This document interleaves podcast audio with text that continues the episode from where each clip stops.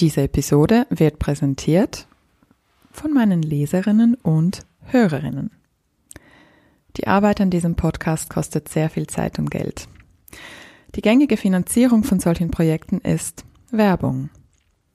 Ich fühle mich aber recht unwohl mit dem Einsprechen von Werbung und euch dabei irgendwelche Dinge anzudrehen, die ihr im Grunde nicht wirklich braucht. Und Firmen, die wirklich nachhaltige und kaufenswerte Sachen produzieren und dabei auch noch faire Werbetarife bezahlen, lassen sich sehr selten finden. Daher kommt gleich zu Beginn eine kleine Bitte von mir und zwar unterstützt meine Arbeit bitte mit einem Abo. Mein Ziel ist es, den Podcast und Blog irgendwann komplett von meinen Leserinnen und Hörerinnen zu finanzieren. Mit eurer Unterstützung ermöglicht ihr somit, dass es diesen Podcast auch weiterhin gibt. Hierfür schaut ihr auf meiner Abo-Webseite vorbei und könnt dort das für euch passende Abo aussuchen. Mit einem Abo tut ihr nicht nur Gutes, sondern könnt außerdem Premium-Inhalte downloaden, wie zum Beispiel PDFs zu unseren heißgeliebten Spielideen. Schaut hierfür vorbei auf shemamapool.com und dort unter Abo. Die URL findet ihr in den Show Notes.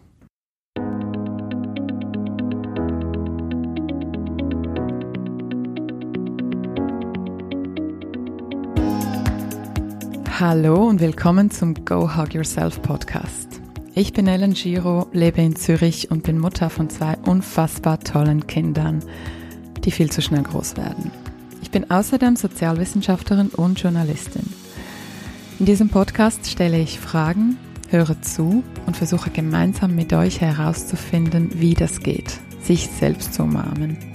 Ich möchte verstehen, wie das mit der berühmten Selbstfürsorge und erfüllte Muttersein in unserer Zeit wirklich funktioniert und wie wir mit Erziehung die Welt verändern können. Schön bist du heute dabei. Los geht's! Bei mir im virtuellen Studio ist heute Daniel Bröckerhof. Daniel Bröckerhof ist Journalist, Moderator und Vater. Ich kenne ihn vor allem aus Instagram er hat zwei Accounts, Dr. Darb. Da berichtet er auf sehr, sehr sympathische, humorvolle und informative Weise über das Weltgeschehen. Und dann hat er noch den Account Papa Brö. Da gibt er uns einen Einblick in sein Leben als Vater, in sein Familienleben mit seinen behinderten Kindern und mit seiner autistischen Tochter. Und darüber würde ich heute gerne mit Daniel sprechen. Vielen Dank, dass du da bist, lieber Daniel. Hallo. Sehr gerne. Guten Morgen, Ellen. Wie geht's dir denn so? Äh, ich bin, äh, es ist morgens, als wir es aufnehmen. Ich bin noch müde. Ich habe wieder bis äh, halb zwei gearbeitet an Dr. Dab und habe versucht, ein bisschen das Weltgeschehen zu erklären und äh, bin gerade in Hannover, wo ich ähm, für den NDR arbeite und da habe ich dann immer Zeit, das alles aufzuholen, was ich, wenn ich in Hamburg mit meiner Familie bin, manchmal nicht schaffe. Deswegen arbeite ich mir hier quasi den Poppeswund.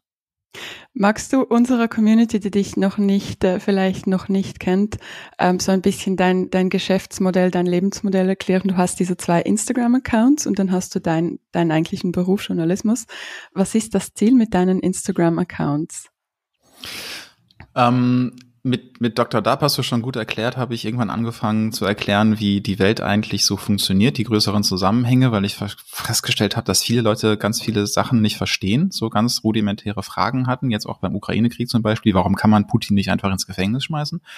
Ähm, und bei Papa Brö habe ich halt ähm, angefangen, genau über unser Leben ähm, zu bloggen und, und zu Instagrammen, weil ich auch festgestellt habe, Autismus ist ein riesiges Thema, wo viele Menschen wenig Berührungen mit haben, wo noch ganz viel Vorurteile sind, ganz viel Unwissen herrscht und ähm, ich da einfach gemerkt habe, okay, da muss man aufklären, da möchte ich aufklären und zeigen, wie so ein, wie unser Leben mit einer autistischen Tochter halt so läuft. Und das ist halt schon anders als ähm, ein Leben mhm. mit einem neurotypischen Kind, so nennt man das. Menschen, die keine kein ADHS oder keine Hypersensibilität haben ähm, oder kein Autismus, ne, die sind neurotypisch. Spannend. Also wir sind, äh, also ich jetzt, bei mir ist noch nichts diagnostiziert worden, bin neurotypisch. Vermutlich, ja. Also wenn du jetzt sagst, du ja. hast keine Schwierigkeiten mit, mit Reizen, mit Wahrnehmungen, mit Konzentration, mit, mit Hyper, Hyperaktivität, mhm ähm, dann bist du wahrscheinlich neurotypisch. Wobei es ist alles ein Spektrum, ne? Das sind alles Spektren und das bewegt sich alles von bis und da kann man keine harten Grenzen ziehen. Das muss die Medizin natürlich trotzdem versuchen und die Psychologie und, und alle Beteiligten versuchen dann immer irgendwelche Grenzen und Schubladen sich auszudenken. Deswegen sprechen wir auch heute noch ähm, von verschiedenen Formen von Autismus. Es gibt ja ganz bekannt bei den meisten den Asperger-Autismus. Dann gibt es eine Diagnose, die heißt frühkindlicher Autismus. Das sind die, wo man das ähm, für uns neurotypische sehr, sehr deutlich sieht, dass die ähm, autistisch sind. Und dann gibt es die sogenannten atypischen AutistInnen. Und das Feld wurde irgendwann aufgemacht, weil man festgestellt hat, scheiße, die passen weder in das frühkindliche noch in das Asperger-Spektrum oder was machen wir jetzt? Okay, machen wir nächste Schublade auf und da wird der ganze Rest reingeworfen. Und mittlerweile ist es aber sehr, sehr deutlich und auch angekommen in, in der Fachcommunity, dass das so nicht geht. Ähm, die WHO hat die, die, die Spezimeter quasi geändert vor ein paar Jahren. Ähm, 1. Januar ist der ICD 11 in Kraft getreten, also das, das äh, Regelwerk zur Einordnung von, von Krankheiten. Und da drin wird Autismus das erste Mal nicht mehr in diese Gruppen unterteilt, sondern es wird von einem Autismus-Spektrum gesprochen. Äh, und das ähm, dauert jetzt aber noch, bis sich das durchgesetzt hat. Das heißt, man kann jetzt noch zwei Jahre lang auch eine Diagnose Asperger-Autist bekommen oder Autistin, äh, obwohl das eigentlich so nicht mehr heißen sollte. Und ich bin da auch ein ganz großer Gegner von. Ähm, aber es dauert halt, ne, bis sich so eine Erkenntnis durchsetzt und dann das bei allen ankommt. Ich glaube, so in 30 Jahren weiß es dann vielleicht jeder. Mhm, mhm. Ist das auch der Grund, warum du diesen Instagram-Account Papa Brö machst? Weil ich habe das ein bisschen mitverfolgt. Am Anfang waren da, glaube ich, zwei Posts drauf. Du warst sehr inaktiv und mittlerweile ist das, ähm, ja, wird das sehr ähm, schön betrieben. Ich habe auch gesehen, dass deine Partnerin, die Annika Brückerhof, jetzt die Mama Brö oder Mama Brö mhm. ja. ist. Ähm, warum macht ihr das? Äh, tatsächlich Aufklärung Ne? Also wir, wir, wir wollen uns, wir wollen aufklären, die Leute, die damit nichts zu tun haben. Wir wollen ähm, uns vernetzen mit anderen Betroffenen und mit anderen, mit anderen Menschen, die im Spektrum sind, mit anderen Familien, die Angehörige im Spektrum haben. Da ist es total wichtig, dass man sich ähm, vernetzt, auch um das Gefühl zu haben, nicht allein zu sein. Und das ist so die dritte Motivation. Man fühlt sich häufig damit allein gelassen so ähm, von der Gesellschaft, von von den Bürokraten, äh, die darüber entscheiden, ob wir Hilfe bekommen oder nicht, ob ein Antrag bewilligt wird oder nicht, ähm, ob unsere Kinder in Einrichtungen aufgenommen werden wie Schule oder Kindergarten oder nicht. Und ähm, das ist auch ein Ventil. So, ne? das ist eine Mischung aus Aufklärung, Vernetzung und Ventil ähm, und tatsächlich damit purer Eigennutz. völlig, völlig selbstsüchtig. Äh, ich muss sagen, ich finde es ähm, wahnsinnig inspiring, wie ihr über euer, euer Leben kommuniziert, weil es ist sehr kraftvoll, es ist sehr auf Augenhöhe, also ihr macht nicht irgendwie so auf, auf Mitleid. Und ich muss dann jedes Mal, ja, ich, ich ziehe einfach wirklich sehr, sehr meinen Hut vor euch und ich finde, ihr macht das wahnsinnig so gut. Das ist lieb. Das ist aber tatsächlich auch unser, unser, unser Vorhaben gewesen. Mhm. Ähm, wir, wir wollten nicht quasi die Gesellschaft mit dem Baseballschläger virtuell verprügeln dafür, dass sie uns nicht genug unterstützt oder unsere Kinder oder unsere Tochter nicht sieht oder wir wollten uns nicht die ganze Zeit beschweren, weil ich einfach als Journalist auch weiß, dass das bringt nichts, das macht allen nur schlechte Laune ähm, und dann will man es nicht mehr sehen. Deswegen ähm, gibt es auch tatsächlich dann Situationen, wo einer von uns beiden was aufnimmt und dann der andere mhm. sagt oder sie mir sagt, ähm, ey, lass das mal, das, das, kann, das kannst du so nicht machen, das ist zu, das ist zu krass, das ist, ähm, das macht so schlechte Laune, das ist zu negativ, so, ne? Und dann, dann merke ich wieder, okay, ich wollte eigentlich gerade nur Dampf ablassen. Ja, ich wollte einfach nur mal jetzt in den mhm. virtuellen Raum kotzen. Aber dann ähm, habe ich ja auch eine Aufgabe mir gemacht, nämlich die Leute zu, äh, zu aufzuklären und noch ein bisschen zu unterhalten ähm, dabei, weil es, das, der Drops wird immer besser mit, mit Zucker gelutscht. Ne, das ist auch schon total, ist mir völlig aufgefallen. Und ich bin auch einfach ein Mensch, der manchmal wahnsinnig viel Unsinn im Kopf hat und den mische ich dann unter und freue mich dann, dass das gut ankommt.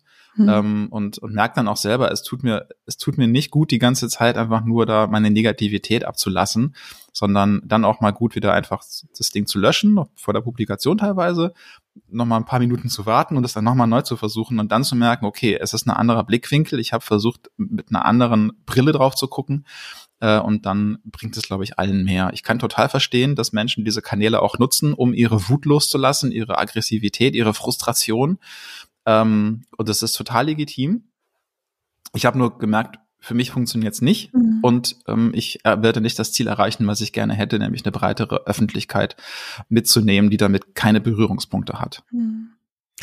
Du hast vorhin den Punkt erwähnt, ähm, dass, dass ihr euch einsam gefühlt habt und dank Instagram nicht mehr.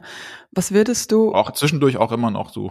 Ja, natürlich, natürlich. Aber ihr habt euch da wie so eine Bubble, eine sehr wertschätzende Community aufgebaut. Genau, ja. Wir sind viele.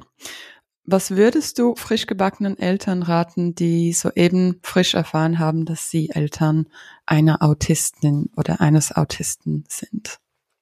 Ähm, sich sofort Hilfe holen das ist das Wichtigste und das ist aber auch das Schwierigste. Diese Tipps, die ich jetzt habe, die klingen so wahnsinnig einfach, aber das ist so ein bisschen wie jemand mit einer Depression sagen, dann seien sie halt glücklich oder jemand, der Übergewicht hat, sagt ja, essen sie halt weniger. Das ist, ähm, klingt manchmal sehr platt, aber ist wirklich schwierig. Also sich Hilfen zu organisieren ist die größte Herausforderung, haben wir festgestellt, aber die wichtigste und sich zu vernetzen, weil durch diese Vernetzung lernst du die Möglichkeiten kennen, dir Hilfe zu holen. So. Mhm. Aber das sind wahnsinnig große Steine, die dir im Weg liegen, weil du mit deinem Alltag, mit dir selber, mit dieser Diagnose und, und mit dem Kind eigentlich schon völlig am Limit und teilweise auch sehr gut über, überm Limit bist. Und dann musst du aber noch irgendwo Kraft herfinden, hm. um dieses, diese Workload zu minimieren. Und es wird irgendwie jeder kennen in seinem Leben, dass man eine Situation hat, wo man merkt, ich bin völlig überfordert, ich kann eigentlich nicht mehr. mir steht das Leben echt bis hier oben. Und dann soll ich jetzt aber irgendwas tun, damit es mir besser geht. Dann soll ich jetzt anfangen, Sport zu machen. Dann soll ich jetzt irgendwie einen Therapeuten suchen oder sowas. Und dann denkst du, ey, how? So, ne? Ähm, und das ist aber tatsächlich das Einzige, was hilft, weil sonst bleibst du in diesem in, in dieser großen Aufgabe gefangen und, und wirst ja nicht mehr gerecht. Mhm. Und es wird immer alles schlimmer. Äh, und es hat aber auch bei uns, muss ich ganz realistisch sagen, drei Jahre gedauert, bis wir jetzt auf einem Level sind, wo wir sagen, es ist mhm. irgendwie okay und auch irgendwie leistbar, auch wenn es das System immer wieder zusammenbricht, weil Hilfen ausfallen, weil Bürokratien sich querstellen, ähm, und da muss man wieder gucken und merkt wieder, okay, ich muss wieder von vorne anfangen. Das ist wahnsinnig kräftezehrend. Das ist auch wahnsinnig frustrierend zwischendurch. Ähm, ich lasse diesen Frust auf meinen Kanälen auch ab, aber ich versuche es eben wie halt nicht zu sehr zu machen, ähm, weil das einfach keinem was bringt. Mhm. Und das Wichtigste ist aber echt, sucht euch einen Autismusverein zum Beispiel, sucht euch Autismusinstitute, sucht euch Autismus ähm, Stellen, wo Profis sitzen, die versuchen können, mit euch zusammen dieses Ding zu wuppen, die euch erklären können, wie ihr Hilfen bekommt, wie ihr Pflegegrad bekommt. Ich weiß nicht, wie das in der Schweiz das System funktioniert. In Deutschland musst du dann über die Pflegekassen gehen und dann musst du einen Antrag stellen und dann kommt jemand vom medizinischen Dienst und guckt an, wie dein Kind beeinträchtigt ist und macht ein Gutachten und anhand dieses Gutachtens wird dann entschieden, welchen Pflegegrad du hast und mit diesem Pflegegrad kannst du dann, kriegst du Geld oder du kannst Pflegedienste beauftragen, die musst du aber auch erstmal wieder suchen und, und finden, die zu dir passen, die überhaupt Kapazitäten haben. Also du merkst, das ist eine, das ist eine riesige Quest, die du da vor dir hast, bis du am Ende dann sagen kannst, ja, zu uns kommt halt jeden Tag ein Pflegedienst, zwei Stunden und macht uns den Haushalt. Wie in unserem Fall. Das ist jetzt so. Und das funktioniert gut für uns. Aber bis wir da waren, hat es drei Jahre gedauert. Und das war, diese drei Jahre war vor allem wegen der Bürokratie und wegen eurer eigenen Erschöpfung? Oder hat da auch so dieses, dieser Gedanke, was gerade im Mental Health Bereich sehr stark ist, ähm, eigentlich müsste ich das ja selber schaffen? War das auch ein Thema oder habt ihr von, war von Anfang an klar, nee, das machen wir nicht selber? Nee, uns war relativ schnell klar, dass das ist nicht leistbar. Wir, wir schaffen es nicht, weil wir schon selber merken, dass wir sind völlig drüber. Ähm, das ist es eigentlich nicht gewesen. Es ist eher, eher das Problem, dass, dass man so ein bisschen Scheu hat, natürlich immer zu sagen, ich brauche Hilfe. Ähm, wo, wo kriege ich die her? Dann die Erfahrung macht, man fragt um Hilfe, man bittet um Hilfe und wird immer abgewiesen, weil Pflegedienste überladen sind, überlastet sind, weil ähm, Bürokratien nicht kooperieren, weil man sich immer rechtfertigen muss. Ähm, und natürlich ist es auch einfach so, und das ist eine Sache, die viele auch zu, komplett unterschätzen, äh, einen Pflegedienst anzurufen und zu sagen, bitte schicken Sie mir irgendjemanden, der ja zwei Tage meinen, zwei Stunden am Tag meinen Haushalt mitschmeißt. Das ist für viele Menschen auch eine wahnsinnige Überwindung, weil da kommt einfach irgendjemand in deinen privaten Bereich, sieht auch teilweise dein Elend, sieht in was für einem Chaos und, und Dreck du, du vor dich hinvegetierst, weil du es einfach nicht mehr schaffst. Ähm, und du hast immer Angst vor Vorverurteilung, die ganze Zeit. So. Und du willst es nicht als derjenige dastehen, der es nicht auf die Kette kriegt. Es hat vielleicht doch ein bisschen was damit zu tun, was du anfangs gesagt hast. Aber es ist eben auch dieses Ding so, ich möchte da jetzt niemanden reinlassen, weil das ist meine letzte Schutz, Schutzhülle, die ich so habe. Ähm, auch mit, mit Pflegekräften so, ne? Also, äh, das ist auch für viele Menschen mit Behinderung, Behinderte ein großes Problem, dass die einfach dann die ganze Zeit jemanden in ihrem Teambereich haben. Und man denkt so eigentlich, ja, sei doch froh, dass dir jemand hilft. Ja, aber die haben nicht das Privileg, einfach mal die Tür zumachen zu können und zu sagen, Welt, go fuck yourself oder go hug yourself. Und ähm, ich habe einfach mal jetzt zwei Stunden meine Ruhe oder einen Tag an meiner Ruhe. Nee, das geht nicht, weil sie brauchen teilweise Hilfe beim Anziehen, beim Essen, beim Einkaufen, ähm, bei den täglichen Dingen. Und das macht was mit einem, dass man so abhängig ist und dass man so jemanden, auch fremde Menschen, so nah an sich ranlassen muss, um überhaupt dahin zu kommen, dass man wieder sagen kann, ich fühle mich auch tatsächlich halbwegs als Mensch. Und das ist, glaube ich, wirklich eine Hürde, die habe ich, wie ganz viele andere Sachen, auch vorher nicht verstanden. So, das ist tatsächlich auch so, ähm, man kann da theoretisch drüber reden, ihr könnt mir jetzt zuhören, ihr könnt versuchen, das ein bisschen nachzufühlen, aber es ist tatsächlich so, wirklich verstehen tut man es leider erst, wenn man mal drin steckt. Mhm. Kannst du äh, kurz schildern, wie euer System, euer, euer Dorf zu Hause aussieht? Wie ihr euch organisiert? Also wir haben ähm, gleich mehrere Herausforderungen vom Leben geschenkt bekommen. Einmal, dass ich freiberuflicher Journalist bin. So, ähm, als ich Journalist geworden bin, hatte ich überhaupt keine Ahnung davon, dass die meisten von uns frei arbeiten. Ähm, was irgendwo toll ist, aber auf äh, irgendeine Art und Weise auch extrem schwierig, weil wir immer nach Job suchen müssen und nach Aufträgen und, und gerade wenn man im Bereich ist wie ich, so ähm, Moderation gerne machen möchte, sind das gut bezahlte Jobs, aber die sind rar und man muss einfach danach gucken, wo sind die Auftraggeber. Das heißt, ich pendel seit 2015 zwischen Hamburg und meinen Auftraggebern. Das heißt, ich bin sechseinhalb Jahre nach Mainz gependelt. Das sind sechs Stunden mit dem Zug montags hin, samstags zurück. Das heißt, meine Frau war eine Woche über alleine, dann war ich eine Woche zu Hause und dann bin ich wieder nach Mainz. Ähm, seit Oktober letzten Jahres muss ich nur noch nach Hannover pendeln. Das sind zwei Stunden. Das ist eine totale Erleichterung, weil ich nicht mehr so viel Zeit im Zug verbringe und auch schneller zu Hause sein kann, wenn es irgendwo brennt.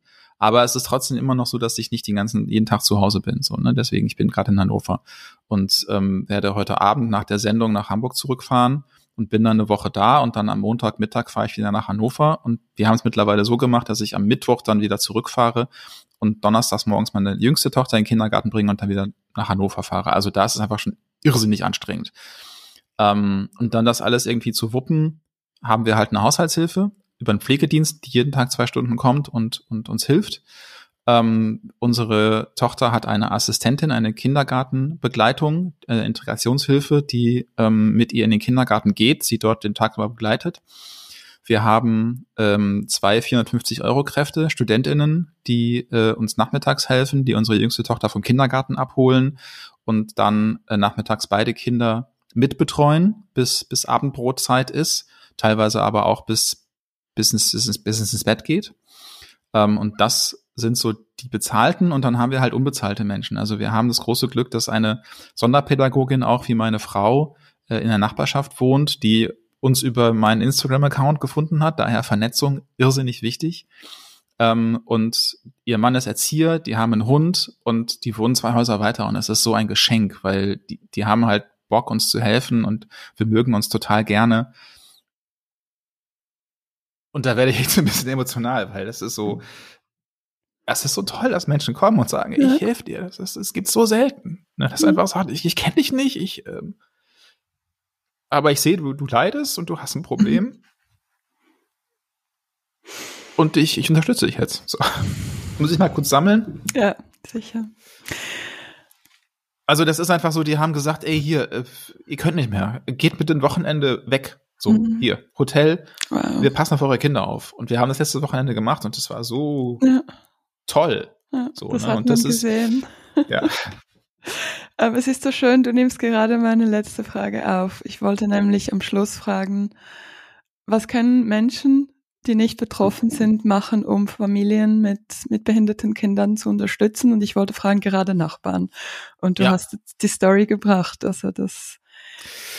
Es ist einfach, es ist einfach wirklich so Hilfe anbieten und aber das ist das, was ich das davor sagte, es ist auch wirklich schwierig, dann die anzunehmen, weil du auch immer, du kennst die Leute nicht und du weißt nicht, was ist da jetzt für eine Motivation dahinter. So sind die, haben die, haben die, haben die ein Helfersyndrom und du wirst sie nie wieder los, weil sie jeden Tag mit Tonnen von Essen vor deinem, deiner Tür stehen, so, ne? Ähm, es, helfen sie, können sie überhaupt helfen? Verstehen sie, was du brauchst? So, ne, das ist ja auch ein Problem von vielen Helfenden, stelle ich fest dass du, dass du sagst, wie, wie kann ich dir helfen? Und dann sagt man ja so und so und dann machen sie es aber so, wie sie es denken, dass es gebraucht wird. Und dann versuchst du denen klarzumachen, dass es gerade überhaupt nicht hilfreich war und dann sind sie beleidigt. Ähm, das ist auch eine Sache, wo jeder mit sich selber ins, ins Gebet gehen kann. Weil das haben wir überall im Alltag. Das haben wir nicht nur bei Menschen mit Behinderung. Das hast du auch bei deinen Eltern, bei deinen Freunden, beim Umzug. So, bei, ne, so packst, packst den Umzug so ein, wie du denkst, dass es richtig ist, aber nicht so, wie derjenige, der umzieht, das gern möchte. Ähm, und das ist schwierig so. Und da kann man wirklich, am besten muss erstmal ein Vertrauensverhältnis aufgebaut werden. So, wenn du halt merkst, auch jetzt virtuell, du siehst jemanden, der hat ein Problem, lern den erstmal kennen und, und gib den Gelegenheit, dich kennenzulernen, wenn du es ernst mhm. meinst. So, ähm, dass man auch wirklich sieht, okay, hier, hier, hier matcht das auch auf, auf einer persönlichen Ebene. Äh, und wenn das soweit ist, dann würde ich sagen, ist man als Betroffener auch bereit, in einer Nähe an sich ranzulassen und das alles zu zeigen. Ähm, weil äh, es gibt auch auf Instagram den Hashtag, was ihr nicht seht. So, ne? Mhm. Ähm, wo, wo betroffene Familien versuchen, ein bisschen mehr von dem zu zeigen, was man nicht sieht. Aber wir zeigen zum Beispiel nicht, ähm, bewusst zeigen wir nicht uns die Meltdowns unserer Tochter und, und wie, schle wie schlecht es ihr manchmal geht und wie schlecht es uns geht und ähm, wie wir rumbrüllen, wie wir uns gegenseitig anschreien, äh, wie aggressiv, wie hilflos mhm. ähm, wir manchmal mit uns selber sind. Ähm, das, das machen wir nicht. Eben aus, aus vielen Gründen. So, ähm, und das kann dann aber passieren, dass du in so eine Situation reingerätst. Und das muss auch erstmal ver verkraftbar sein für dich selber. Mhm. Aber man kann kleine Sachen machen. Kann ich, soll ich mit dem Kind mal eine Runde laufen gehen? Kann ich mit dem Kind im Garten gehen? Hey, ich habe einen Hund, soll ich mal vorbeikommen? Ähm, braucht ihr Hilfe beim Einkaufen? Äh, das sind so die, die, die, die, die kleinen Dinge so. Und auch tatsächlich dann das Gefühl zu haben, okay, ich bin nicht alleine. Aber auch nicht bitte enttäuscht sein, wenn der oder derjenige sagt so, nee, oder nicht auf das Angebot eingeht. Also ich hatte auch Leute, da habe ich dann gesagt, ey, unsere Haushaltshilfe, die, die kommt jetzt zwei Wochen nicht. Und dann schreiben mir Leute so, ja, ich kann kommen und deinen Haushalt machen. Und dann denke ich so, nee, sorry, hm, hm. das ist ganz lieb, aber ich werde dich jetzt nicht in meinen Unterhosen wühlen lassen oder dir zeigen, wie meine Küche gerade aussieht. Und vor allem habe ich gerade keine Kapazitäten, dir zu erklären, wie meine Küche aussehen sollte oder wo meine Wäsche hinkommt, das schaffe ich nicht. Mhm. Also lasse ich das lieber so und, und lebe zwei Wochen mit dem Dreck und dem Chaos, weil ich dann weiß, dann kommt wieder jemand, den ich einmal eingearbeitet habe. Und dann lehne ich die Hilfe auch ab. So, und auch das muss okay sein. Mhm. Ich sehe, du bist, es, also du, du mach, macht dir das, euer, euer Familie, Familienmodell, macht ihr beide 50-50 Haus- und Care-Arbeit oder wie teilt ihr das auf? Das ist eine gemeine Frage, einen Mann zu stellen. Mhm. Ähm, ich wünschte, ich, könnte sagen, wir machen das absolut gerecht und das ist meine totale Bestrebung, das wirklich zu schaffen. Ähm, das war für mich, sage ich auch ganz ehrlich, ein langer, harter Weg, mhm. das auch einzusehen, dass wir in einem Patriarchat leben und dass ich denke, ich mache schon total viel und dann feststelle, nee, ich lasse meine Partnerin, meine Frau auch mit vielen Dingen immer noch alleine, ähm, weil dass bei uns auch die Situation ist, sie kennt sich besser aus, sie ist Sonderpädagogin, sie macht das beruflich und ich denke dann immer so, ja, du weißt doch, wie die Anträge funktionieren, dann mach du das doch. Und das ist aber auch total ungerecht und hilft dem anderen nicht, weil sie möchte das Gefühl haben, natürlich nachvollziehbarerweise, ich mache das nicht alles alleine, sondern du guckst es dir auch an und wir machen das zusammen hier. Wir haben zum Glück eine sehr offene Partnerschaft, wo wir miteinander sehr offen über solche Sachen reden, wo wir auch ansprechen, ich fühle mich alleingelassen gerade. Ähm, ich habe das Gefühl, ich muss das hier alles selber machen und dann sage ich ihr, ja, das habe ich bei der und der Sache auch. Ähm, wir haben beide unseren Arbeitsbereich, wir haben teils Sachen, Sachen aufgeteilt. Ähm, aber ich kann es dir nicht sagen, ob es mir gelingt, mhm. ob es uns gelingt, das 50-50 zu machen. Allein mhm. dadurch, dass sie eine Woche ohne mich sein muss und mhm. einen Vollzeitjob hat und diese ganzen Sachen machen muss, mhm. ist es eigentlich nicht so. Also eigentlich liegt bei ihr eine höhere mhm. Workload. In der Woche, wo ich da bin, arbeite ich halt auch noch irgendwie und versuche es zwischen zu quetschen, aber nicht Vollzeit und auch nicht, dass diese Termine immer vorgehen, sondern dann gehen immer die Termine der Kinder vor und, und unsere Familientermine und ich versuche das andere drumherum zu stricken.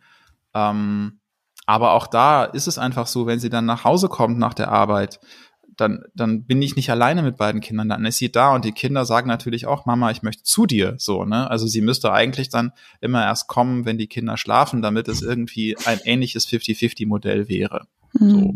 Mhm. Aber wir reden darüber, ich versuche immer alles zu tun, um das irgendwie möglich zu machen oder das auszugleichen und ähm, ja, dafür zu sorgen, dass sie sich nicht so alleine gelassen fühlt. Mhm. Aber das ist ein großes Thema. Das heißt, ihr beide seid zu 100 Prozent berufstätig, also Erwerbsarbeit? Oder? Also bei mir ist es nicht ganz, bei mir ist es nicht ganz 100 Prozent Erwerbsarbeit, mhm. ähm, sondern es sind so, ich würde sagen, also jetzt sind es 30 Stunden die Woche. Mhm. Ähm, aber den Rest mache ich halt teilweise unbezahlt auf meinen Accounts, so genau. oder noch unbezahlt. Ich habe da jetzt auch mal gefragt, ob ich nicht Werbung machen darf. So, meine Community hat gesagt, ja, ja, klar, mach. Ist nur als Journalist immer ein bisschen schwierig, mein Produkt in die Kamera zu halten. Mhm, verstehe ich. Ähm, Steady ist vielleicht auch was für dich, dass, dass die Community. Ja, ja, habe ich auch schon drüber nachgedacht, ja. Ja, ja genau, das schreiben wir aber ab. Ähm, ähm, ähm, ähm also wir machen, wir arbeiten beide relativ mhm. fast aus, ausgelastet. Mhm. Genau. Mhm. Das war dein Gedanke. Genau. Und ähm, also das Thema Mental Load, war das bei euch ein Thema oder war das, lief das so ganz natürlich. Nee, das ist bei uns ein, ein Dauerthema. So, und jeder okay. hat immer seine eigene Mental Load. Ähm, so, sie, ich habe zum Beispiel festgestellt, und das ist ganz interessant, meine Frau macht sich viel mehr Gedanken über Dinge wie, wie kriege ich das Kind in das Schulsystem, was muss ich alles machen, um damit die Schule funktioniert, als ich. Ich, wir vermuten oder ich vermute wegen, wegen des Hintergrundes, dass sie auch in diesem Schulsystem ist und deswegen weiß, was da alles schieflaufen kann und was alles benötigt wird und wie lange Behörden brauchen, um Sachen zu entscheiden und was die alles brauchen. Und deswegen belastet sie das viel mehr als mich zum Beispiel.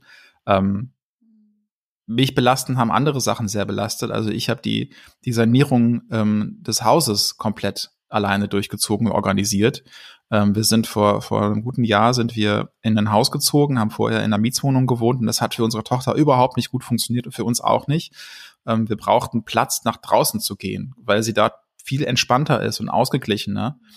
Ähm, und wir brauchten einen Safe Space aber auch für sie und, und ähm, wo man sie einfach rauslassen kann und haben dann lange nach einem Haus gesucht und ich habe zum Beispiel diese ganze Haussache habe ich alleine gemacht, also die Sanierung und die Handwerker koordiniert. Ich war quasi Bauherr und, und Bauleiter und das noch nie vorher getan. Die ganze Finanzierung gemacht. Da, das hat sie dann, das war dann meine Mental Load und ist auch bis heute meine Mental Load. Ne? Was muss ich noch machen? Wo kriege ich das Geld her? Wo ich noch Angebot für noch eine Eingangstür oder was weiß ich was? Solche Sachen. Also da haben wir unsere Arbeitsbereiche und ich glaube, das ist wichtig, dass man als Paar sich ganz klar committed und sagt, okay, das ist dein, dein Tanzbereich, ist mein Tanzbereich. So, ne? Ähm, ich mache die Abrechnungen mit der Pflegekasse, äh, du machst die Abrechnungen mit der Stadt für die Integrationsassistenz. Äh, wenn man da mal Hilfe braucht oder sowas, dann kann man sich gegenseitig unterstützen oder auch dran erinnern, hast du das schon gemacht, aber es muss klare, klare Kompetenzverteilungen geben. Sonst kommt man wie in so einer schlechten Arbeitsgruppe oder einem schlechten Team auf der Arbeit, kommt dazu, dass einer dann doch alles wieder an sich ranzieht und der andere das dann irgendwann schleifen lässt und dann kommen genau diese frustrierten Gespräche und, mhm. und Streits zustande, so. Aber wir haben auch sehr verschiedene Prioritäten zum Beispiel. Ihre Priorität ist zeitliche Strukturierung, meine mhm. Priorität ist räumliche Strukturierung. So.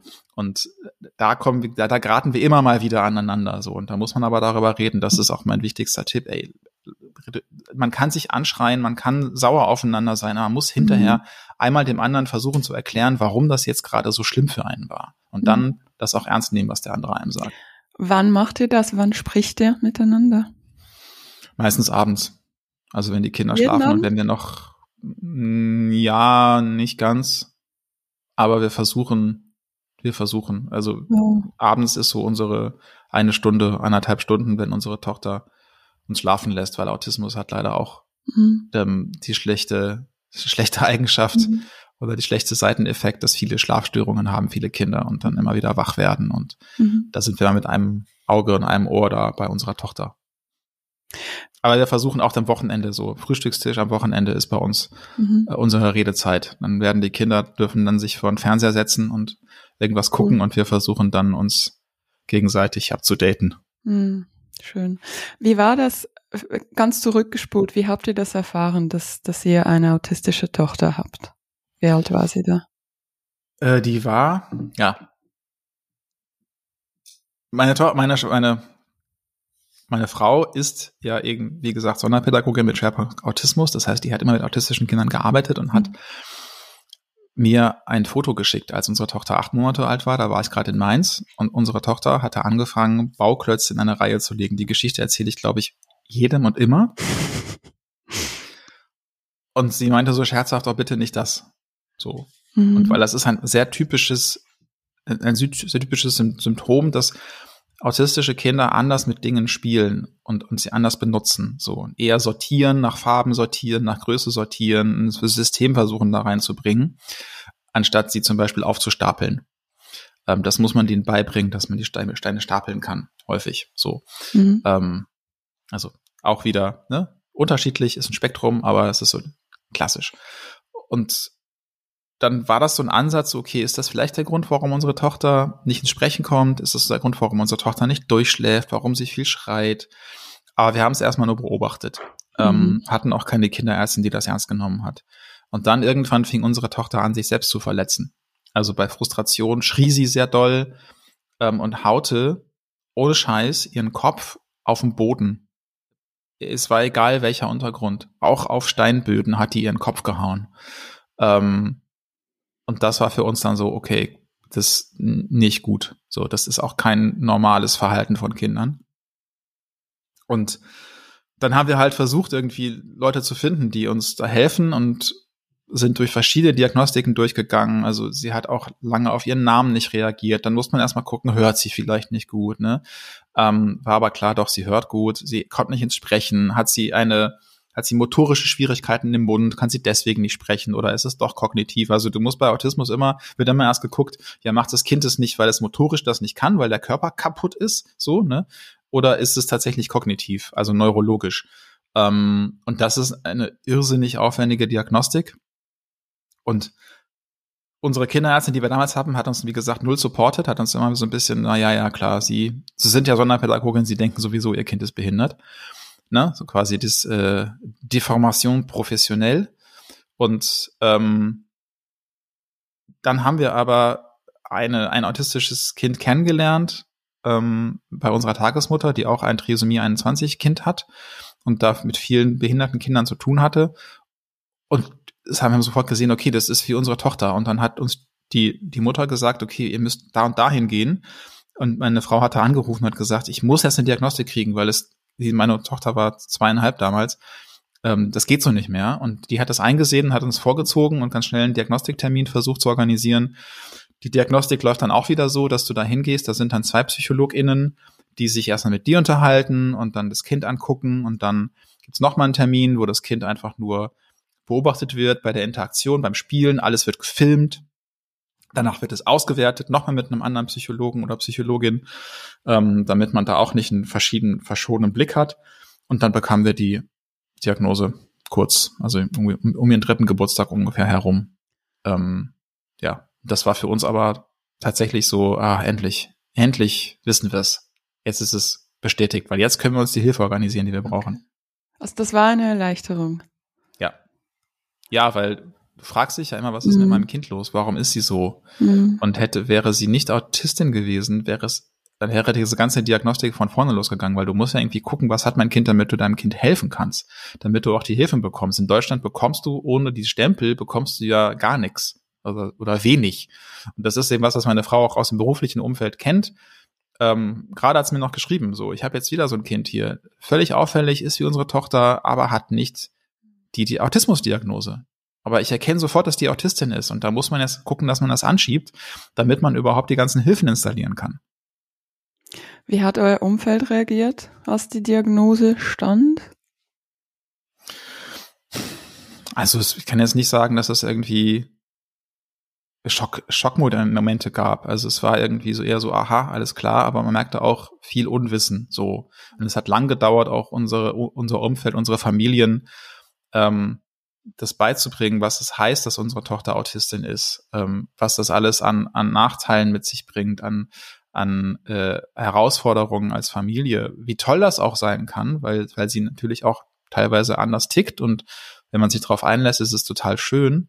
Mhm. Ähm, aber vor allem auch, und das ist ein bisschen das ähnliche Problem wie mit der Gesamtgesellschaft, wie viele Situationen es gibt, wo sie nicht dabei sind, wo sie es nicht sehen können und dann zum Kind kommen und merken, denken so, wieso ist doch alles gut. Eben weil mhm. unsere Tochter auch eher untypisch ähm, die die Eigenschaft hat, sehr offen zu sein für andere Menschen. Die ist eher sehr entgrenzt, so, ne? Die ist sehr, die rennt auf fremde Menschen zu und umarmt die und, und versucht mit jedem in Interaktion zu kommen. Und es ist eben nicht dieses Stereotyp des Autisten, der, ich sag jetzt mal, mhm. ganz böse, in der Ecke sitzt, die Wand anguckt und mit den anderen nichts zu tun haben will. Und das ist tatsächlich auch eine, eine, eine Symptomatik, die immer missverstanden wurde. Eigentlich wollen Autisten interagieren und Autisten wollen kommunizieren, aber sie kommen in diesem, in, in diese, in diese Haltung des sich Abschottens, weil sie mitkriegen, dass Umwelt ganz häufig mit ihnen nicht interagieren will oder sie ihre Interaktion nicht versteht.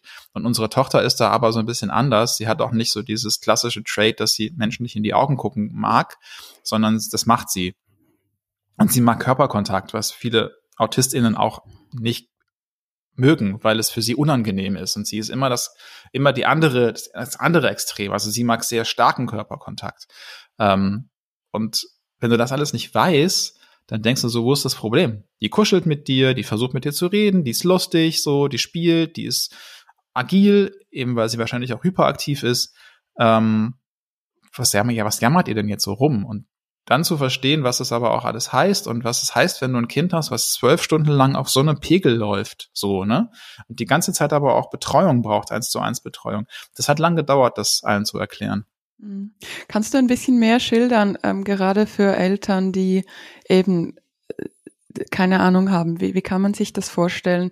Ich glaube, bei eurer Tochter ist auch das Essen ein großes Thema. Also vielleicht so ein paar konkrete Beispiele aus dem Alltag. Ich glaube, um das zu verstehen, muss man erstmal nochmal grundsätzlich verstehen, was Autismus eigentlich ist. Autismus ist eine andere Art, Reize aufzunehmen und zu verarbeiten. Das ist so ganz wichtig im Basic. Das heißt, ähm, alle Arten von Reizen, Berührung, ähm, Licht, also visuelle Reize, ähm, auditive Reize, Hören, die werden und auch Schmecken, der Tast- und Fühlsinn werden von AutistInnen anders verarbeitet, aber die Art und Weise und auch die Intensität der anderen Verarbeitung ist bei jedem Autisten anders und jeder Autistin. Das heißt, es mag jemanden geben, der eben diese Berührungen überhaupt nicht mag, aber keine Schwierigkeit mit Geräuschen hat mit lauten Geräuschen. Es gab, mag andere geben, was ist in unserer Tochter der Fall, die eher Schwierigkeiten mit Lautstärke und Geräuschen hat, aber mit Berührungen kein Problem oder andersrum es eher sehr intensiv mag.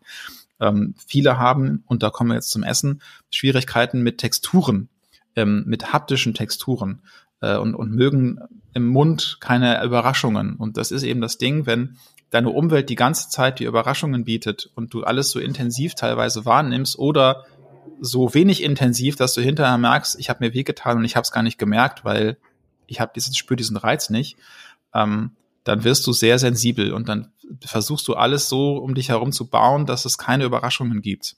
So. Und das machen eigentlich alle AutistInnen unbewusst. Ähm, und unsere Tochter hat eine große Schwierigkeit mit Reizen im Mund ähm, lange gehabt. Wir konnten gar nicht in den Mund rein. Die hat immer geschrien. Wir haben das jetzt versucht, mit Therapie langsam zu bearbeiten. Es wird jetzt besser, so dass wir auch die Zähne putzen können. Ähm, und das hat eine Auswirkung aufs Essen natürlich. Viele AutistInnen haben deswegen etwas, was man aus dem Englischen übernommen Same Foods nennt, also immer das gleiche Essen. Und das sind dann die Menschen, die diese Stereotypen sind. So jeden Tag essen wir sechs Fischstäbchen und fünf Pommes und 80 Erbsen und was anderes Marken mögen sie nicht. Oder essen jeden Tag ähm, Nudeln mit Käse oder jeden Tag nur Toastbrot. Weil das kennen sie, sie wissen, das schmeckt immer sehr gleich, ähm, es gibt keine Überraschungen und deswegen bleibt man dabei. Und die sind doch völlig glücklich damit. Die sagen, ich esse jeden, oh, es ist 10 Uhr, es ist Porridge-Zeit. Und dann holen sie sich ihren Haferbrei und der sieht genauso aus jeden Tag und sie wissen, was auf sie zukommt. Bei unserer Tochter kommt noch ein Schweren hinzu, dass sie Schwierigkeiten mit der Verdauung hat. Und auch das ist etwas, was bei autistisch, autistischen Menschen noch völlig ununtersucht ist oder zu wenig untersucht wurde. Ähm, warum viele von denen, also ungefähr, es gibt so Studien, die sagen ungefähr die Hälfte, ähm, schwere Verdauungsprobleme hat, also mit einem Magen-Darm-Trakt, ähm, Bauchschmerzen, nicht richtiger Stuhlgang. Ähm, und das hat unsere Tochter auch. Also die hat große Schwierigkeiten ähm, mit, mit dem Magen-Darm-Trakt. Und wir haben dann festgestellt, dass ihr bestimmte Bakterien fehlen, bestimmte Bakterienkulturen. Und wir geben ihr seit ein paar Monaten ein Nahrungsergänzungsmittel mit solchen Darmbakterien und seitdem ist ihr Verhalten nicht mehr so auffällig. Jetzt nicht, und das ist ein Missverständnis, weil dadurch ihr Autismus geheilt ist. Autismus kann man nicht heilen. So, ne? Kannst einen, einen Arm, der nicht gewachsen ist, kannst du nicht an, anwachsen und Autismus, ein autistisches Hirn kannst du nicht heilen, aber du kannst dem autistischen Hirn helfen. Und es scheint, es gibt eine Verlinkung zwischen, zwischen dem Magen-Darm-Trakt und dem Hirn. Ähm, und, und wenn natürlich aber auch dein, dein, ganz platt gesagt, wenn du mal Bauchschmerzen hast und wenn es dir da nicht gut geht, äh, dann bist du natürlich auch wieder sensibler und bist eher dabei, dass es dir nicht, dass du, dass du dann Auffälligkeiten zeigst. Und mhm. ähm, da konnten wir ihr helfen, aber wir haben immer noch das Problem, sie zu ernähren. Ähm, sie mag Essen nur sehr temporär gerne und dann dann große Mengen, aber es ist immer so, dass es ja bei ihr schwankt. Das ist auch wieder untypisch. Sie hat nicht diese Same Foods, aber wir haben auch angefangen, letztes Jahr ihr eine Nahrungsergänzung zu geben. Also wirklich eine, eine, eine Diät, Diät, ein Supplement. Ich weiß nicht, wie es auf Deutsch heißt. Ähm, das ist ein Pulver, hochkalorisch. Das rühren wir an mit Wasser und dann kriegt sie das zu trinken, damit sie halt nicht vom Fleisch fällt. Aber sie ist immer noch echt ein Stöckchen, muss man sagen. Hm. Du gehst die Sache ja auch sehr konstruktiv an auf Instagram. Ich habe gesehen, du hast so eine Reihe gestartet. Ich weiß nicht, ob das eine Reihe ist, aber es war so ein Elternhack ähm, mit dieser Such dir eine Apotheke, die dir Medis nach Hause liefert. Mhm. Ähm, erzähl mal, warum ist das für euch so ein Game Changer? Ja, ich versuche da jetzt ähm, auf Instagram so mehr von meinem Wissen weiterzugeben. Ich habe bis jetzt immer nur Stories gemacht, weil das so für mich so einfach war. Ähm, ein Posting zu machen ist halt ein bisschen aufwendiger, aber ich gebe dieses Wissen jetzt gerne weiter. Ähm, und dieses, dieses mit der Apotheke ist halt auch wieder so ein klassisches Ding. So, es gibt diese Hilfe, dass dich jemand eben dieses Nahrungsergänzungsmittel, dieses, dieses hochkalorische Pulver regelmäßig zu dir nach Hause bringt und dass du nicht erst wieder ein Rezept holen musst und damit zur Apotheke, die müssen das dann bestellen und dann musst du es wieder abholen und so weiter, und das sagt dir aber niemand. Das musst du selber versuchen rauszufinden. Oder also du kriegst es mit irgendwie, weil, weil, weil es dir jemand sagt, ah, wir machen das so und so und denkst so, warte mal, das müsste doch bei uns eigentlich auch gehen. Ähm, und der Game Changer ist, ist einfach gewesen, erstmal zu verstehen, ich kann mir noch mehr Hilfe holen, ich kann mir quasi eine Mental Load wegstreichen, weil ich kann mir so ein automatisiertes System basteln. Und das ist natürlich aber auch wieder das Problem, wenn du so in einer Überlastung bist, dann sich nochmal hinzusetzen und ein System zu etablieren, das dann von selber irgendwann läuft, kostet wieder zusätzliche Arbeit und Energie. Mhm. Aber was wir jetzt gemacht haben und was wir erreicht haben und was seit einem Monat jetzt läuft, ähm, ist einfach eine Mail zur Kinderärztin. Kinderärztin schreibt das Rezept, faxt es, Deutschland, ähm, an die Apotheke. Die Apotheke ähm, kriegt das zugeordnet zu unserem Kundenkonto, bestellt das Zeug, wenn es da ist, ähm, schickt sie eine Botin zur Ärztin, holt die das Rezept ab und beides kommt dann zu uns nach Hause und es wird einfach auf Rechnung abgerechnet und mhm. automatisch abgezogen vom Konto. Auch mhm. das ist so eine Sache. Ich habe nicht noch eine Rechnung mehr auf meinem Stapel, sondern es läuft alles automatisch. Cool. Und das ist einfach total geil, weil ich muss eigentlich nur noch eine E-Mail schreiben und dann kriege ich irgendwann die Medizin und fertig ist. Mhm. Und das ist einfach was, was natürlich total erleichtert, weil wenn du jeden Monat andere haben das noch öfter mit anderen, mit anderen Beeinträchtigungen, anderen Behinderungen, ähm, dein Zeug brauchst, dein Pflegemittel, deine Medizin und das immer jeder von vorne neu organisieren muss, teilweise immer wieder den Apothekerinnen erklären, nein, es muss so heißen, ja, okay, hier ist die Apotheken, die EAN-Nummer oder wie das heißt. Mhm. Das ist unfassbar ermüdend mhm. und unfassbar anstrengend und das sind einfach Sachen, die brauchst du nicht in deinem Alltag. Du sagst jetzt, bis man überhaupt zu dieser Prozessoptimierung kommt und da kommt mir gerade so ein Gedanke in den Sinn, ich habe letzte Woche mit der Patricia Camarata gesprochen, die Mental Load Pionierin und Autorin. Und ich überlege mir auch immer, welches Buch das ich mal schreiben könnte. Und ich glaube, mein Buch würde sich dem Hauptproblem widmen. Und ich habe das bisher vor allem bei Frauen festgestellt. Und ich glaube, deshalb habe ich dich auch eingeladen, weil du ein Mann bist und ich das bei dir auch so stark spüre. Also das Problem ist, wir haben zu wenig Zeit um nachzudenken. Ja, und dann auch die Prozesse überhaupt, also du kannst dir ja überlegen, so, ist, so und so wäre es besser, aber dann diese Prozessoptimierung, schönes Wort übrigens, anzustoßen, ähm, ist halt anstrengend. So. Und kostet halt wieder nochmal extra Energie. Aber wenn du gerade mhm. damit beschäftigt bist, den Alltag irgendwie zu wuppen, dann ist es halt echt schwierig. So. Mhm. Da im Endeffekt kann ich dann, ist meine Erfahrung, man kann dann endlich nur ins Minus gehen. Also du mhm. musst investieren und das ist dann natürlich schwierig, wenn du eigentlich nichts mehr auf dem Konto hast, dann in Dispo, in dein Energiedispo zu gehen, mhm. ähm, ist eine Überwindung. So. Mhm. Und das, ich glaube, das ist das, was uns hilft. Also Annika und mir, wir sind beide Menschen, die gerne Prozesse optimieren, die Sachen besser machen wollen, ähm, auch uns selber versuchen zu verbessern. Jetzt nicht nach der kapitalistischen Logik mehr leisten und sowas, mhm. sondern eher so, es, es wir müssen doch an uns arbeiten, wir wollen an uns arbeiten, wir wollen es irgendwie anders machen. Und ähm, da sind wir sehr hinterher. Und das muss man halt sein. Mhm. So, du musst Bock haben, das zu tun. Und du musst natürlich auch genau diese Motivation haben, es wird dann irgendwann anders und besser. Hätte ich diese Vision nicht gehabt von einem Haus oder hätten wir diese Vision nicht gehabt von einem Haus, dann hätte ich diese, diese ganze Arbeit nicht auf mich genommen. Hätten wir nicht die Vision, dass wir irgendwann dann mal wieder in Ruhe irgendwo sitzen können, wird man nicht dieses diese ganze Hassel auf sich nehmen, nach Hilfen zu suchen. So, und ich glaube, es braucht eine Vision dafür und tatsächlich so die Vorstellung, wie könnte es besser sein mhm. oder wie könnte es anders sein. Und dafür braucht es überhaupt erstmal die Überzeugung, es kann besser werden. Ja, es kann besser werden. Es kann immer besser werden. Mhm. Auch wenn du völlig am Ende bist, es kann besser werden. Ähm, und es gibt Leute da draußen, die dir helfen können und wollen. Aber die zu suchen ist halt auch wieder schwierig und braucht manchmal eine Prozessoptimierung. So. Zeit, Zeit, Zeit. Es ähm, braucht Zeit, ja. Und aber es ist dann tatsächlich so. Also wir haben, wir haben Zeiten und ich habe die auch gerade, wo sind, schlafen wir sechs Stunden. Hm. Und sieben Stunden ist ausgeschlafen. So. Ne? Und dann muss man damit leben, dass man wochenlang chronisch übermüdet ist. Und dann muss man aber wieder auch gucken, dass man nicht komplett zusammenbricht und sich dann da wieder Hilfe holen. Da muss, und das ist dann das gut, wenn du irgendwann Leute hast, wo du einfach hm. anrufen kannst und sagen kannst, ey, ähm, oder dir selber sehen und sagen, ey, komm, du gehst jetzt bitte mal schlafen, so. Und die habt ihr, die Leute? Außer im bekannten Freundeskreis? Also wir haben, wir haben die im, im Freundeskreis, äh, mhm. nicht viele, muss man sagen, weil mhm. jeder halt mit seinem, mit seinem Dings mhm. zu kämpfen hat, aber ähm, es, es sind ein, zwei da, so. Cool. Schön. Ähm, Du hast jetzt sehr viele Dinge aufgenommen, die ich eigentlich sagen wollte. Und ich finde das sehr, sehr schön. Ähm, also wir könnten jetzt einerseits so ein bisschen über die Leistungsgesellschaft ranten und uns überlegen, wir haben so viel Technologie, wir haben so viel Cash und wir sind alle so erschöpft und haben keine Zeit zum Nachdenken. Ich glaube, das würde den Hörerinnen und Hörern wenig bringen. Ich würde gerne von dir wissen, du hast diese Energie, die Sache mit der Energie und, und es gibt ja so diesen Spruch, you can't serve from an empty cup. Also wenn deine Tasse leer ist, kannst du nicht surfen und deine Familie mhm. dienen, deinen Kindern, dein, deinem Umfeld, wem auch immer. Wie füllst du deine Tasse, Daniel? Was, was, was brauchst du, damit es dir gut geht?